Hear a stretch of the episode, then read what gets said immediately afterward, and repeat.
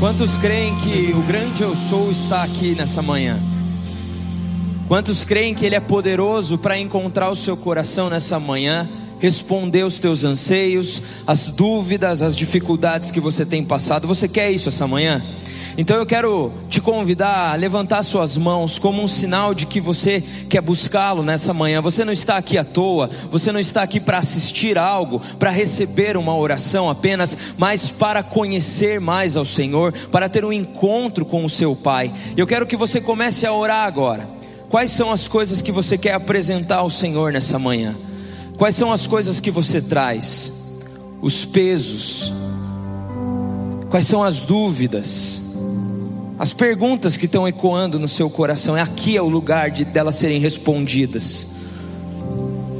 O grande eu sou está aqui. Começa a falar para ele com as tuas palavras, apresentar do teu jeito.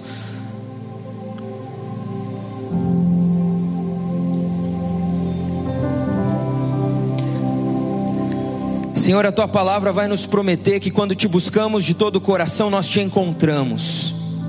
Deus, e nós estamos aqui como igreja declarando que queremos te buscar de todo o nosso coração. A tua palavra também diz que quando nos aproximamos do Senhor, o Senhor se aproxima de nós. Ó oh, Pai, queremos mais do Senhor nessa manhã. O grande eu sou, o Senhor é poderoso, digno, santo. O Senhor está aqui, pois assim é a tua promessa. E agora eu quero clamar, Deus, que o Senhor nos encontre aqui nesse lugar, que o Senhor encontre os nossos corações. Ah, Deus, que o teu espírito fale conosco, Deus. Que não seja apenas um culto, mais um culto, mais uma vinda para a igreja, mas seja um encontro com o grande eu sou, com o Deus todo-poderoso, porque quando te encontramos, as coisas mudam na nossa vida, dentro da gente. Pai, eu quero clamar, Deus, encontra os meus irmãos aqui, Pai, aqueles que têm sentido sozinhos, aquele que tem, aqueles que têm sentido fracos, fortalece, Deus, que saiamos daqui diferentes, cheios da tua presença, do teu espírito, Pai.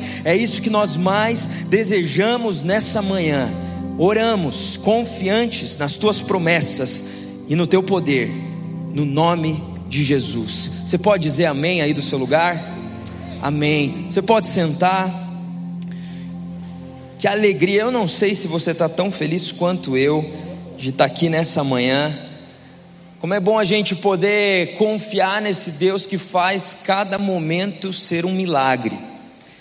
Esse momento que a gente está vivendo aqui é um momento especial que pode vir a marcar a sua história. Por muito tempo eu vinha aos cultos e pensava assim: poxa, hoje Deus não falou comigo, hoje não foi tão legal. Eu tinha esse pensamento. Mas quando eu descobri que o meu coração precisava estar intensamente buscando a Ele em todo momento, e aí sim algo sempre aconteceria, eu sempre entenderia algo da palavra dele, eu sempre sentiria a presença dele ali comigo. Quando eu entendi isso, cada culto e cada momento em casa falando com Deus, e cada dia tem sido um milagre. Eu quero te convidar a viver isso aqui nessa manhã.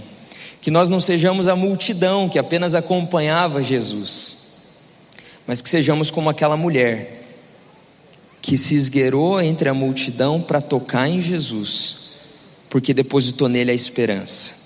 Nessa manhã eu quero te convidar junto comigo, nós buscarmos a Jesus juntos. Está comigo? Estamos juntos? Então vamos lá. Eu quero convidar os irmãos a pegarem, a pegarem, a Bíblia, a gente vai meditar um pouquinho sobre a palavra de Deus, e os irmãos já podem abrir a Bíblia em Atos, capítulo 13, já a gente vai ler juntos. Mas antes de, de ler o texto bíblico em Atos 13, né, nós estamos aqui numa conferência, conferência da nossa juventude, Ministério One, aqui da nossa igreja, se você ainda não conhece. E nós sempre fazemos, já faz quatro anos essa conferência, e é um tempo da gente buscar a Deus. E nesse ano o tema da conferência é Uma Só Verdade. Esse tema se faz muito relevante no tempo que a gente está vivendo, onde cada um tem a sua verdade. Esse é o discurso, onde existe esse relativismo já dentro da nossa mente, muitas vezes, onde não existem mais a verdade, não existe mais a verdade absoluta.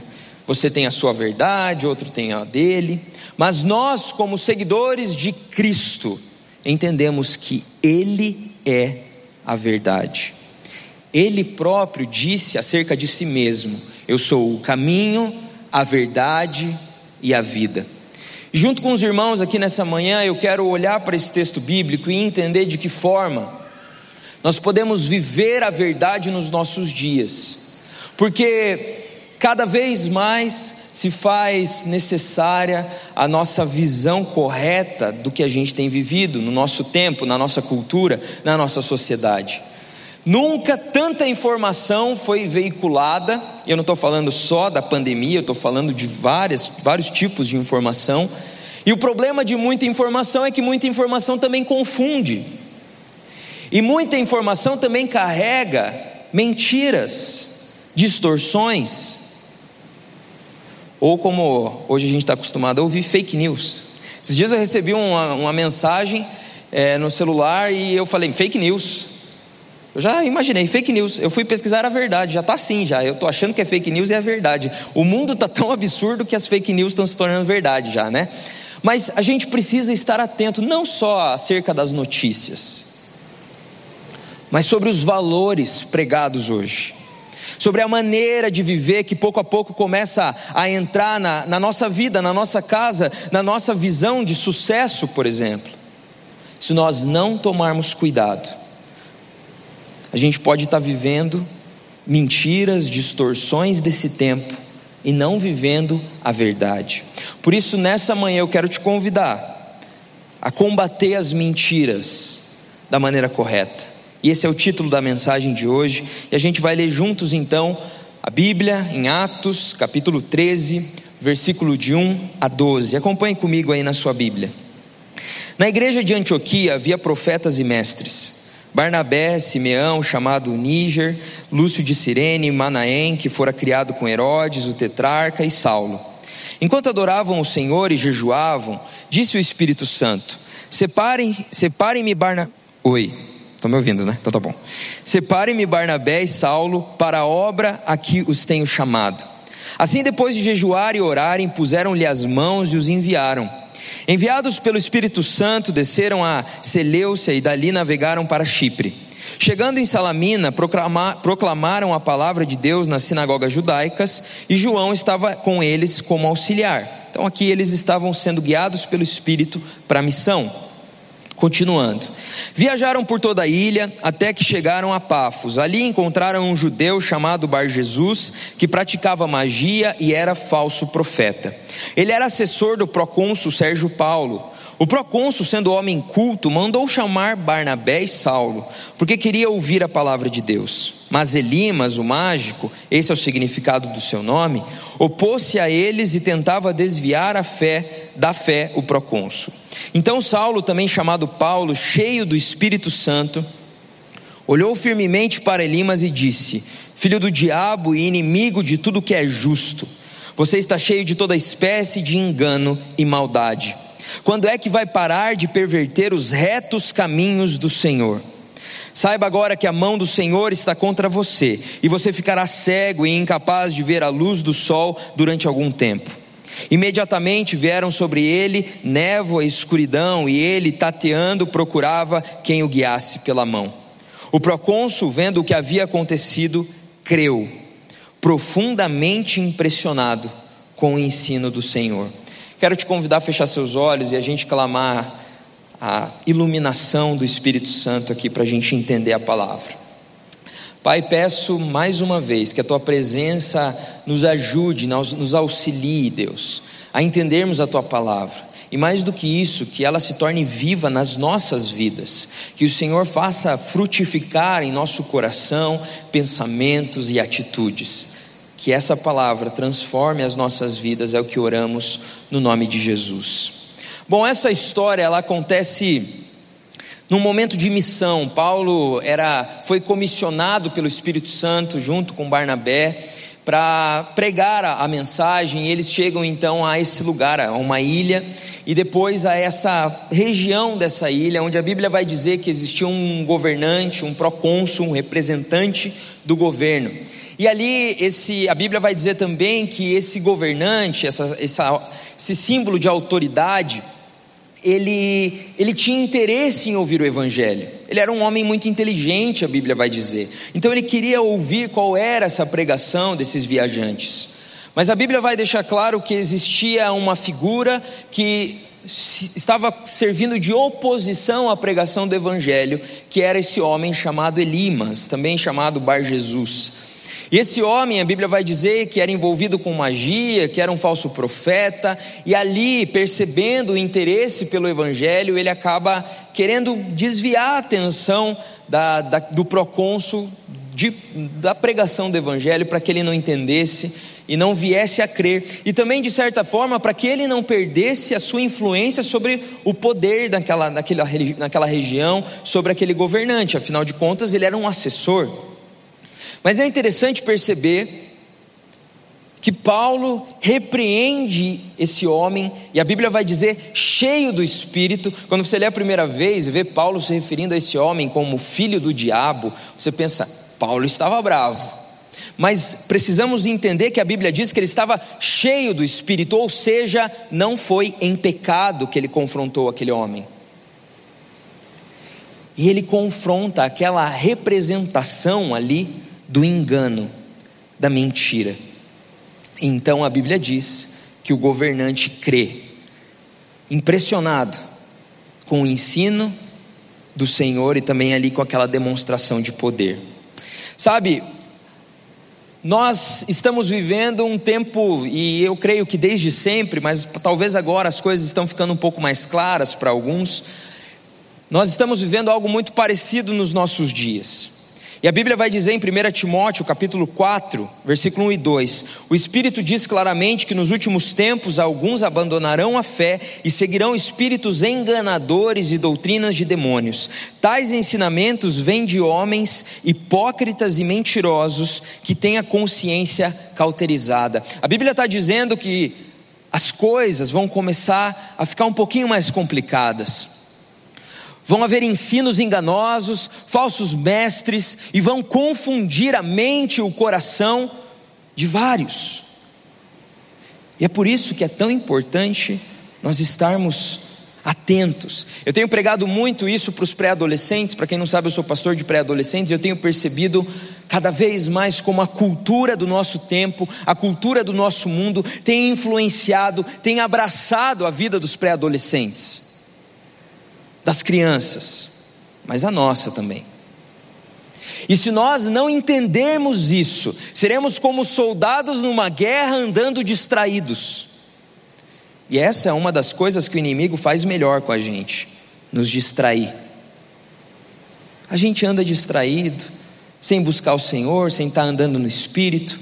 Então, qualquer teoria, qualquer coisa que a gente ouve, começa a se misturar com a nossa fé se nós não tomarmos cuidado.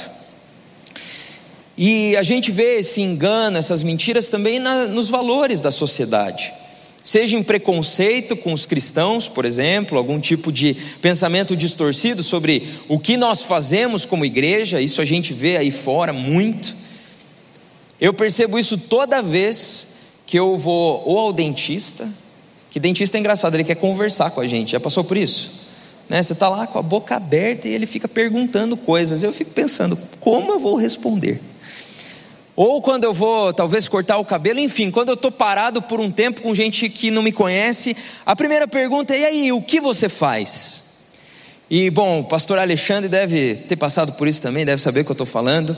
A gente já se prepara dá aquela respirada e fala: então, eu começo com então, sou pastor. E daí existem algumas reações depois dessa nossa afirmação, algumas delas são um silêncio, e daí depois um, ah, legal. Algumas pessoas falam, ah, é, mas assim, você vai casar? Né? Confunde um pouco as coisas, assim. Tem gente que quer saber mais a fundo, tem gente que já mostra que não gosta muito da ideia. Mas esse é só um exemplo mínimo de uma visão distorcida acerca dos seguidores de Jesus. Mas existem visões distorcidas acerca do sucesso, como eu disse. Hoje trocamos tudo pelo sucesso, pelo conforto, pela estabilidade, por garantirmos a nossa, o nosso futuro. E vamos perdendo o nosso presente, trocando tudo que temos. Hoje parece que família se tornou apenas um adereço, uma coisa opcional, infelizmente, até mesmo para muitos cristãos. Não existe mais aquele amor, aquela intensidade, aqueles laços profundos. E se nós não tomarmos cuidado, a gente começa a viver essa cultura sem perceber. A nossa sociedade é construída sobre falsos valores, conforto, poder, riqueza, aparência, vaidade e muito mais. Porque quando Deus não ocupa o trono do coração do ser humano, do nosso coração, outra coisa vai ocupar. E é isso que, que a nossa sociedade não cristã vive. Essas mentiras elas são baseadas em ambições do nosso coração. Como eu disse, conforto. Todos querem conforto, então fazem tudo pelo conforto. Eu me lembro quando eu era criança, a minha família tinha o costume de fazer amigo oculto. A gente fazia mais isso, né? Quantos aqui já participaram de amigo oculto, amigo secreto, né?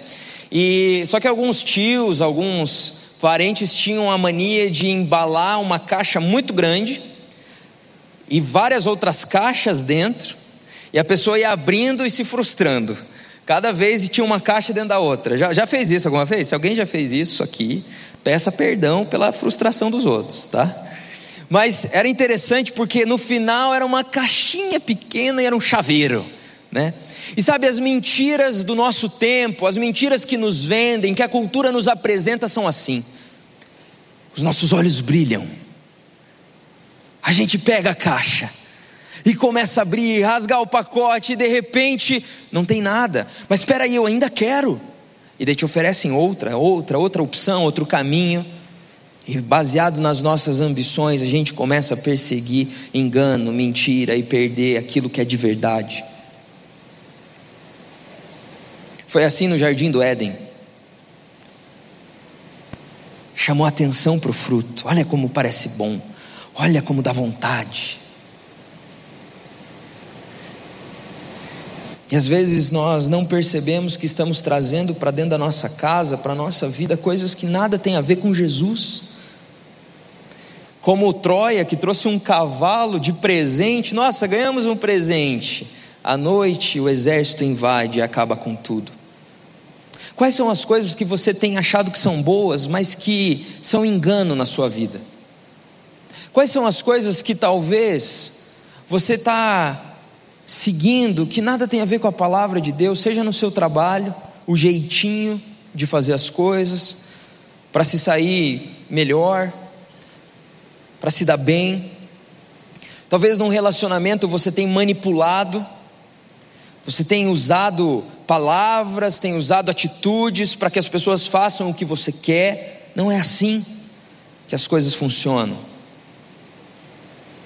Talvez na sua família você não tenha cultivado laços de afeto, mas sim de negociação, de barganha com seus filhos, é tudo desse jeito. Eu quero te, em nome de Jesus, te exortar segundo a palavra de Deus. Isso é engano. E nós precisamos estar atentos, tomar cuidado, porque talvez a gente esteja vivendo essas coisas. Foi isso que Paulo fez. Ele percebeu, ele discerniu as mentiras. E essa é a primeira lição que nós tiramos desse texto. Precisamos discernir as mentiras. Sabedoria, atenção no nosso dia a dia, na maneira que a gente vive. O que a gente precisa mudar? Quais são as ideias erradas e superficiais que a gente tem? Talvez até sobre Jesus mesmo, sobre a vida com Ele. Talvez para você vir à igreja no domingo é o suficiente. Isso é ser cristão. É uma distorção, porque não é isso. Faz parte. Mas você caminha com Jesus. Você é amigo de Jesus, você confia, deposita sua fé, sua vida, constrói sua vida sobre Ele, sobre Sua palavra. Nós precisamos estar atentos às distorções, ao engano e à mentira como seguidores de Jesus. A segunda lição que eu percebo aqui é que precisamos buscar ser cheios do Espírito. Repete comigo: cheios do Espírito. Sabe, eu gosto muito de ser pastor de pré-adolescentes, eu fui um tempo pastor de crianças, porque a gente precisa explicar para eles as coisas básicas da fé de uma maneira que todos entendam, e eu já repeti a lição de Espírito Santo, eu acho que várias vezes para pré-adolescente, em discipulado, e é muito simples, eu preciso te dizer: você entregou a vida para Jesus, você tem o Espírito Santo, você se converteu, realmente acreditou no que Jesus fez na cruz por você, você tem o Espírito Santo, você recebeu a marca, o selo do Espírito, ó que maravilha. Mas existe uma diferença entre ter o Espírito e ser cheio do Espírito. Plenitude do Espírito é ser totalmente controlado pelo Espírito.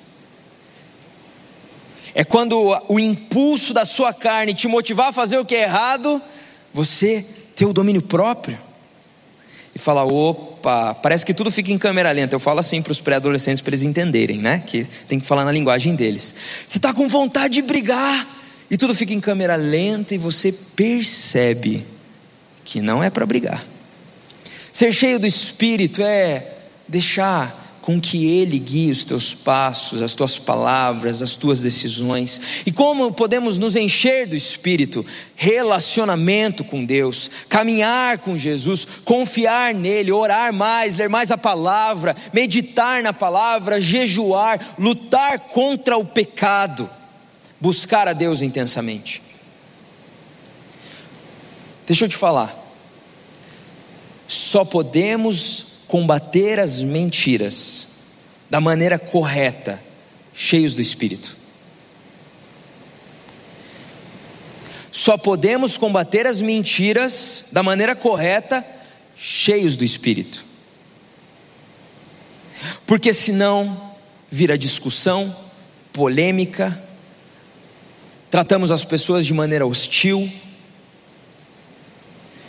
Nesse momento, Paulo repreendeu o engano, a mentira naquele homem.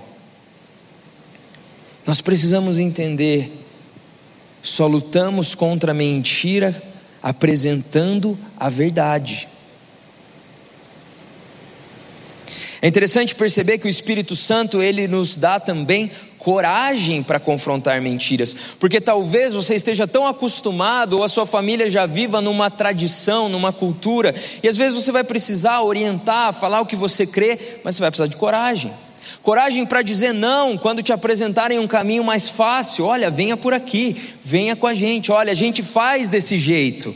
Precisamos de coragem e quem capacita e quem dá coragem é o Espírito. Paulo não foi tímido, não ficou é, é, com vergonha, ele não ficou é, com medo naquele momento, ele confrontou o engano cheio do Espírito. Eu me lembro de uma situação, eu já contei aqui num, numa oportunidade, num culto de domingo, onde nós tínhamos feito uma viagem missionária com os adolescentes aqui da igreja. Deus me deu o privilégio de crescer, né, desde a adolescência, me desenvolver com Jesus aqui nessa igreja. E a gente fez uma viagem missionária, o pastor Michel nos liderando, vários ônibus, a gente foi para algumas cidades e a gente foi apresentar um teatro, eu fazia teatro.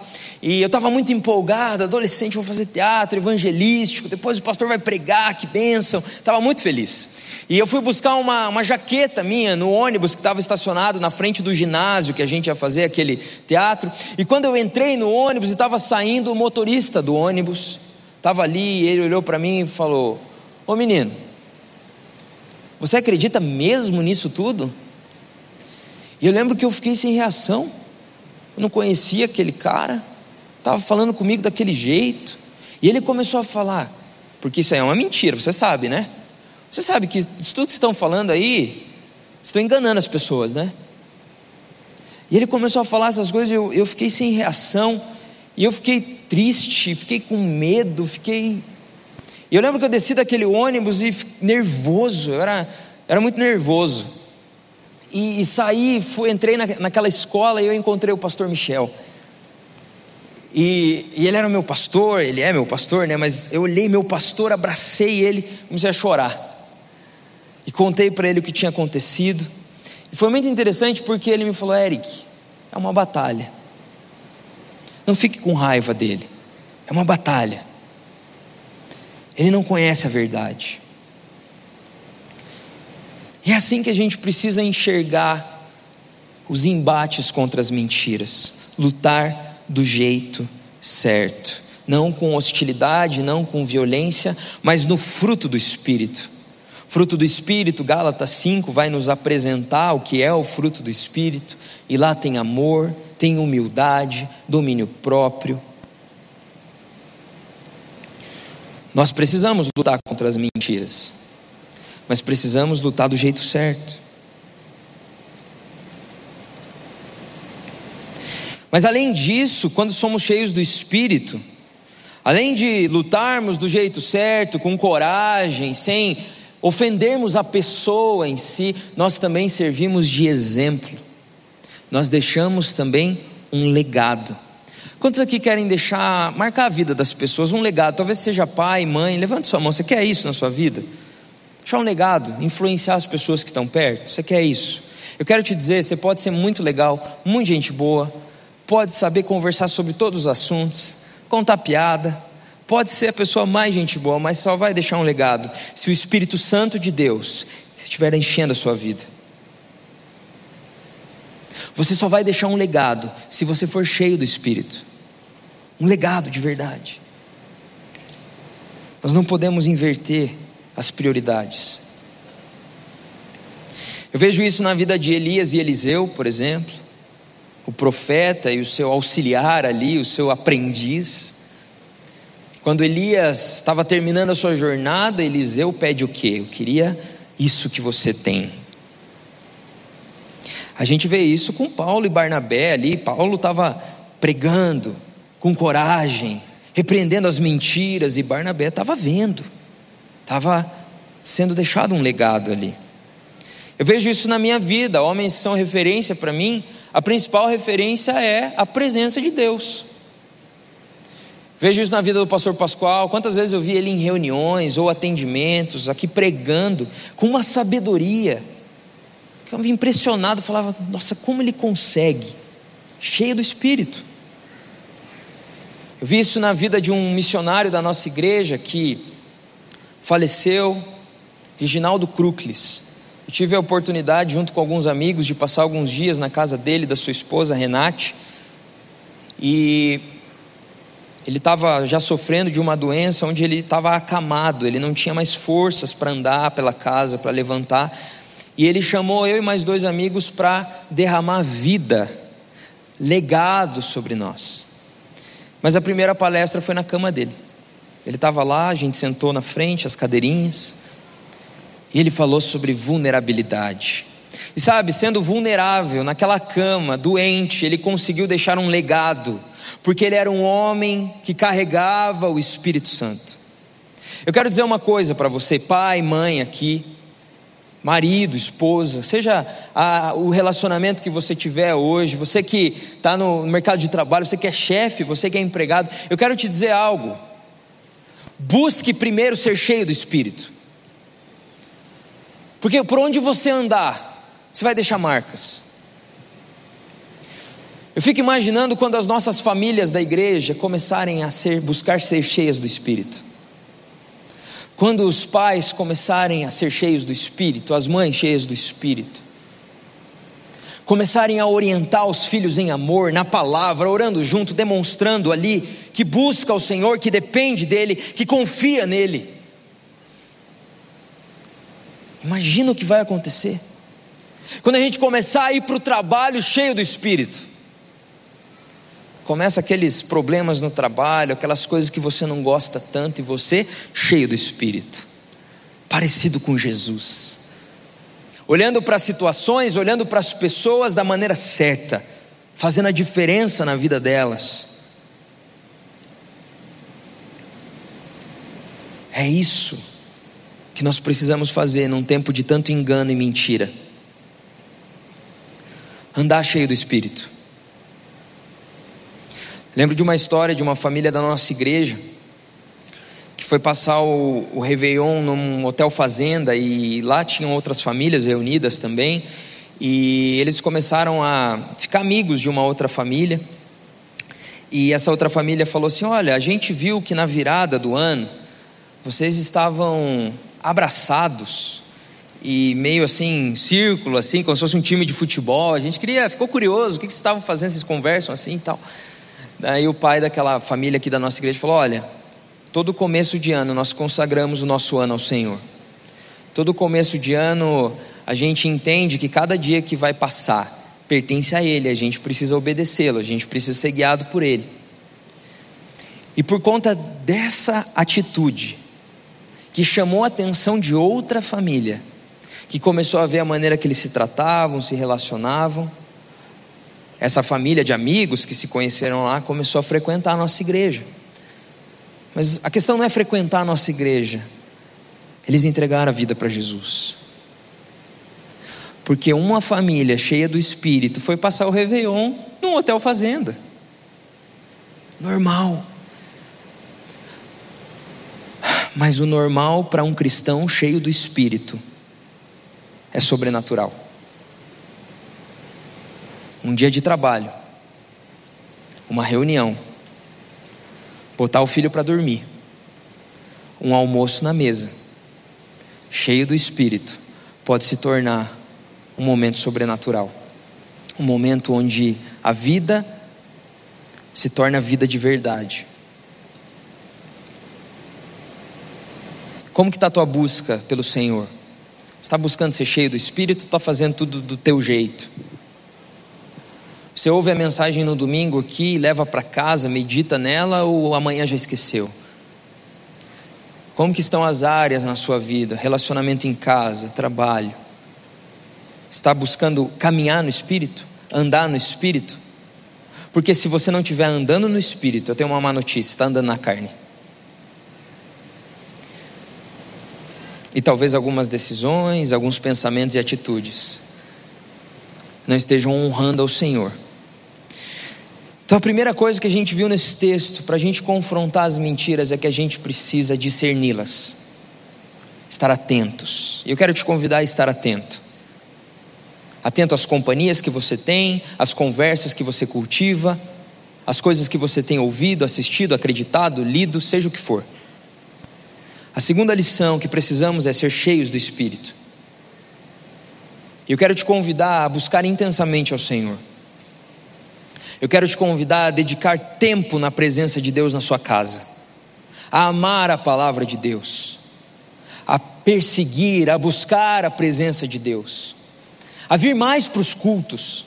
Claro, aqui é especial, aqui a gente está com os irmãos, a participar das reuniões de oração, reuniões de célula.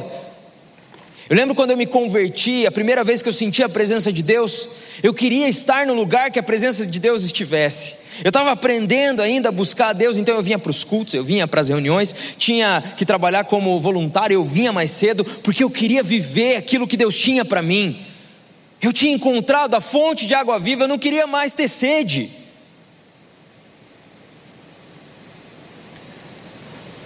Precisamos ser cheios do Espírito, buscar o Senhor de todo o coração.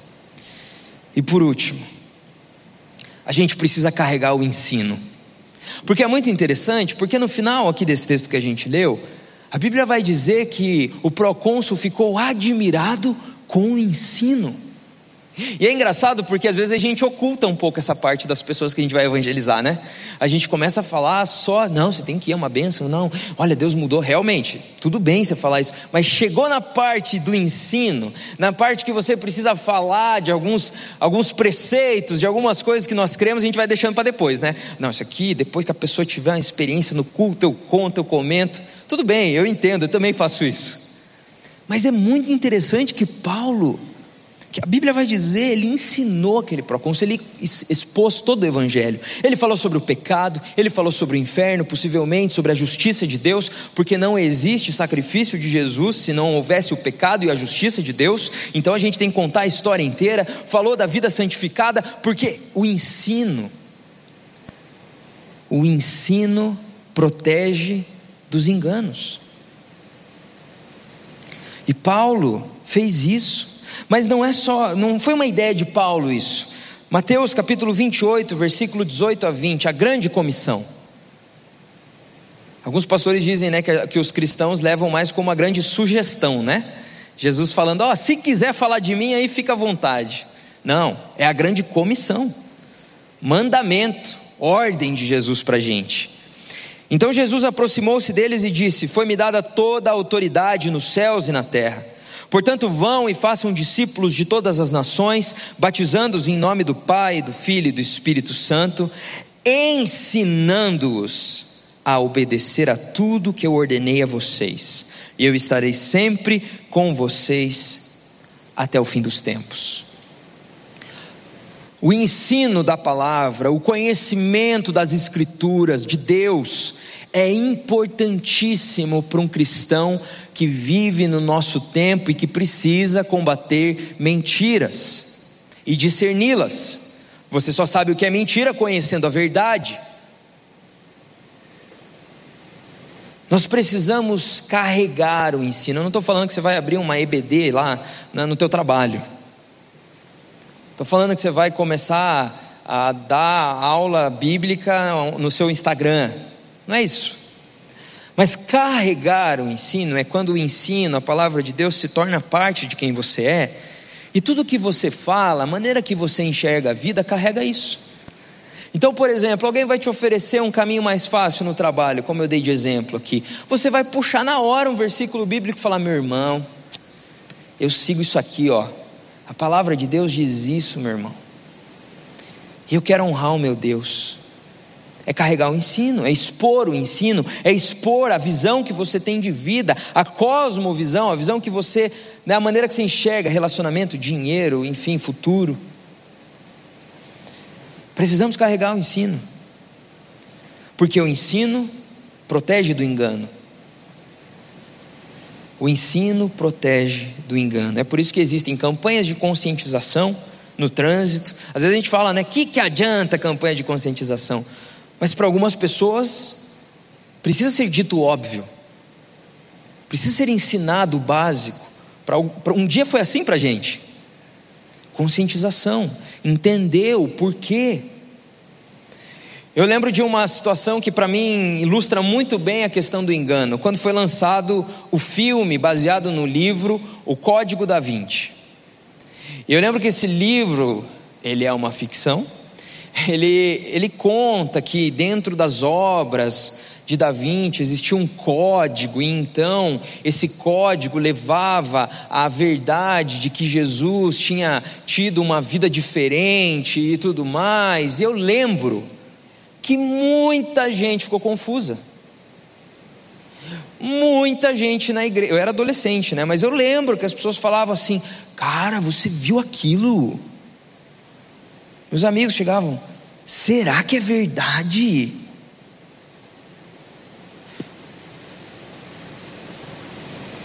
Para para pensar comigo. Um livro que dizia que nas obras de um pintor estava escrita a maneira que Jesus tinha vivido diferente do que a Bíblia diz. E as pessoas estavam acreditando.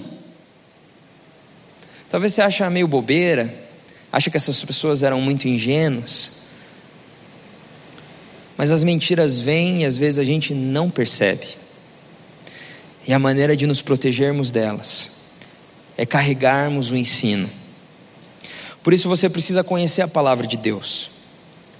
Você precisa guardar ela em seu coração para não pecar contra o Senhor. Precisa entender que a Bíblia é o manual de fé, aquilo que acreditamos, e prática, aquilo que fazemos. E se você tem dificuldade em entender a palavra, você tem dificuldade, talvez ler e não entende o contexto, eu quero te dizer, existem ferramentas para você conhecer. Nós temos um site na nossa igreja chamado A Jornada. Lá existem aulas, vídeo dos pastores da igreja ensinando, explicando. Você vai entender o Antigo Testamento completo, vai entender o Novo, vai entender as cartas, vai entender o Espírito Santo. Vai... Existem ferramentas, mas você precisa pôr como prioridade. Eu preciso carregar o ensino. Eu preciso carregar o ensino. Eu quero encerrar lembrando da história de Filipe. Filipe é levado por Deus para um lugar, ele estava cumprindo a missão de falar de Jesus e ele vê uma carroça, uma carruagem. E o Espírito Santo fala para ele: vai lá perto. E ele vai acompanhando a carroça. E ele ouve lá dentro um homem lendo a palavra, lendo o profeta Isaías, em voz alta. E Felipe ouve e fala assim: está entendendo? Está entendendo o que, que você está lendo? E ele respondeu: Como posso entender se alguém não me explicar? Ele chama Felipe para sentar do lado dele. E naquele momento o homem estava lendo justamente a passagem que falava de Jesus. E Felipe pôde falar: Eu conheço de quem o profeta estava falando. Sabe o que eu quero te dizer? Talvez existam pessoas do seu lado que estão lendo a Bíblia, pessoas do seu lado que estão desejando Jesus, pessoas do seu lado que já procuraram em vários lugares solução para a vida, vários lugares, tentaram de várias maneiras viver a vida do seu jeito, pessoas que estão com sede, pessoas que estão sendo enganadas, como o procônsul, por engano, por mentira, por distorções. Baseado às vezes em suas próprias vontades, mas também porque nunca ouviram a verdade. Eu quero te convidar, na autoridade do nome de Jesus, a discernir as mentiras, a ser cheio do Espírito e a carregar o ensino. A gente não ganha o coração das pessoas discutindo no Facebook. A gente não ganha pessoas para Jesus sendo hostil como todas têm sido hoje. Ainda que a nossa carne às vezes, né, queira. Nós precisamos ser como Jesus. A igreja precisa ser como Jesus. Carregar a verdade no poder do Espírito Santo. E nessa manhã eu queria orar junto com os irmãos aqui e clamar ao Senhor que Ele nos enchesse do Espírito dEle que Ele nos desse olhos que, dis, que discernem as mentiras do nosso tempo, e que a gente pudesse, em amor, em alegria, tem coisa mais legal do que servir a Jesus? Tem alegria maior do que conhecer a mensagem de Jesus? Então, com alegria, a gente carregar o ensino. Nós conhecemos a única verdade mas nós precisamos viver a única verdade. Então, se você quer defender o valor da palavra, você precisa ler a palavra, porque a tua vida vai autorizar a tua mensagem. Se você quer defender o valor de uma família, você precisa amar a sua família. Você precisa amar seus filhos, tratar sua esposa com carinho, ser mais sensível mudar as tradições que você tem, tirar algumas coisas de bagagem. É assim que a igreja de Jesus é luz, sendo a diferença. Eu quero convidar os irmãos a orar. E aqueles que querem orar comigo, pedindo para serem cheios do Espírito, pedindo para terem a visão da verdade, discernir as mentiras, Aqueles que ouviram a mensagem e em algum ponto você sentiu que era com você que Deus estava falando. Talvez uma coisa o Espírito Santo fez ecoar no seu coração. Talvez coisas que você precisa corrigir na maneira que você se relaciona, que você planeja o futuro. Talvez você tenha planejado o futuro dos seus filhos, tenha é, guardado dinheiro para pagar o futuro dele, mas não tem investido na vida espiritual dele, não tem orado junto. Talvez você, como casal, vocês, como casais, não tenham orado juntos, não tenham se ajoelhado na beira da cama para consagrar a casa e a família ao Senhor. Hoje é o dia de mudar, hoje é o dia de recalcular a rota, hoje é o dia de lembrar que igreja é chamada para ser cheia do Espírito, para carregar o ensino e para ser a diferença nesse tempo tempo, de tanto engano, de tanta mentira, e no poder do Espírito nós iremos calar a mentira e anunciarmos a verdade que o nosso Cristo é. Eu quero te convidar a ficar em pé se você quer orar comigo. E se no teu coração você tem o desejo de viver a verdade, se no teu coração você tem o desejo que a tua vida seja tomada pela verdade, pelo Espírito, se você tem o desejo de ser usado para a obra de Jesus, fique em pé se você quer estar atento àqueles que estão ao seu lado, que estão com sede, e quer ter coragem, ousadia. Eu quero que você coloque a mão no seu coração agora e comece a clamar: Senhor, me enche do teu espírito. Me ajuda a priorizar o que é prioritário para o Senhor, Pai. Aviva o meu coração, Senhor.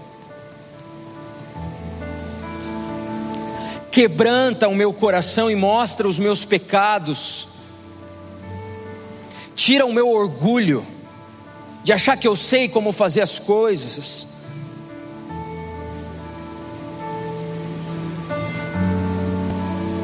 Clame ao Senhor, é o teu tempo de falar com Ele.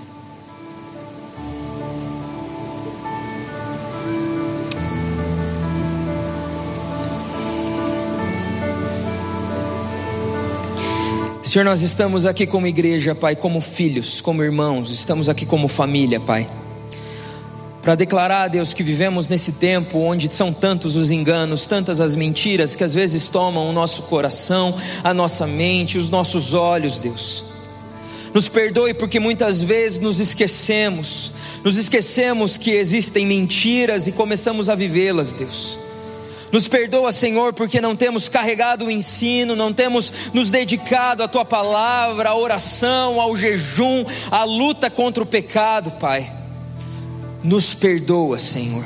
Mas nós queremos pedir, Pai, nos ajuda. Nos ajuda, Senhor, a olharmos com os teus olhos o nosso tempo. Que as coisas que não eram claras e óbvias para a gente comecem a se tornar assim. Que nós possamos perceber onde há erro, onde há engano, onde há distorções e começamos a combater no poder do Espírito. Deus, eu quero te pedir que os meus irmãos aqui possam amar a tua palavra, que os meus irmãos possam amar a tua presença, que os meus irmãos possam buscar o Senhor de todo o coração. E que o Senhor nos encha do teu espírito, ó Pai. Nós não queremos apenas caminhar de domingo a domingo, de célula em célula, não. Queremos andar contigo, Deus, por onde formos, Deus. Pois a comissão, a grande comissão continua. Nos ajuda a perceber as pessoas próximas que precisam do Senhor e que estão prontas para te ouvir.